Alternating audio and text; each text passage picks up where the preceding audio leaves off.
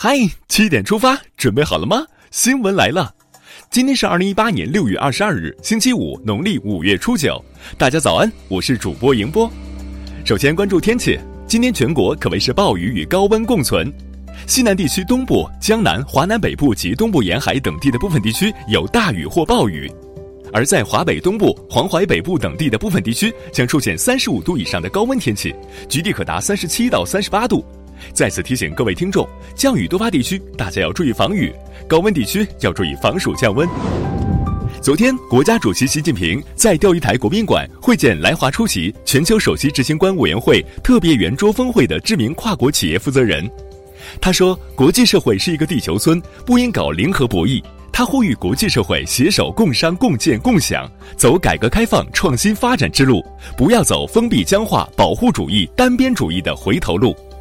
中国商务部新闻发言人高峰昨天在北京说，中美经贸磋商双方一度取得成果，但美方反复无常，中方将综合使用包括数量型和质量型工具在内的各种举措，对美方做出强有力回应。在昨天国务院新闻办公室举行的新闻发布会上，农业农村部负责人说，今后把每年的农历秋分设成中国农民丰收节，今年秋分是九月二十三日，农历的八月十四日，希望农民的日子越过越好。在养老、医疗、工伤、失业、生育五项社会保险之外，一项新的社会保险——长期护理保险正在中国逐步推开。社保第六险为失能老人体面养老提供保障，还能减轻子女照料老人的压力。聊完国内，让我们把目光聚焦俄罗斯，一起进入世界杯时间。先来刷新最新战报。在昨天晚上八点开始的小组赛 C 组，丹麦与澳大利亚的较量中，上半场埃里克森开场七分钟接约根森助攻凌空抽射破门，布尔森手球送点，伊迪纳克点球扳平比分。下半场双方均没有进球，最终丹麦一比一战平澳大利亚。接下来是法国对阵秘鲁，第三十四分钟，博格巴前场抢断后直传，吉鲁扫射被破坏，姆巴佩门前推空门得手。下半场，秘鲁多次远射，遗憾未能破门。法国一比零战胜秘鲁，两连胜提前出线。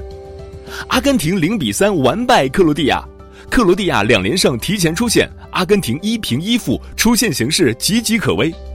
一起了解下今天晚上和明天凌晨将要打响的三场比赛，分别是今晚八点巴西对阵哥斯达黎加，二十三点尼日利亚对阵冰岛，明天凌晨两点塞尔维亚对阵瑞士。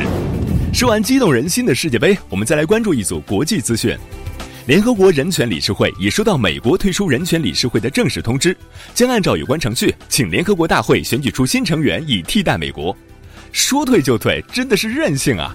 欧盟委员会宣布，从本周五起，欧盟将对美国商品征收百分之二十五的关税，总额达二十八亿欧元，约合二百一十亿元人民币，以此回击美国本月初宣布对欧盟国家钢铝产品征收高关税。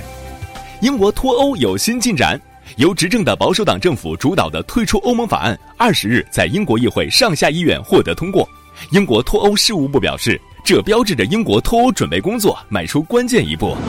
由国家电影局指导、中央广播电视总台和上海市人民政府共同主办的第二十一届上海国际电影节正在举行。总台记者们是怎么看待这场视听盛宴的呢？请点击我们页面的视频。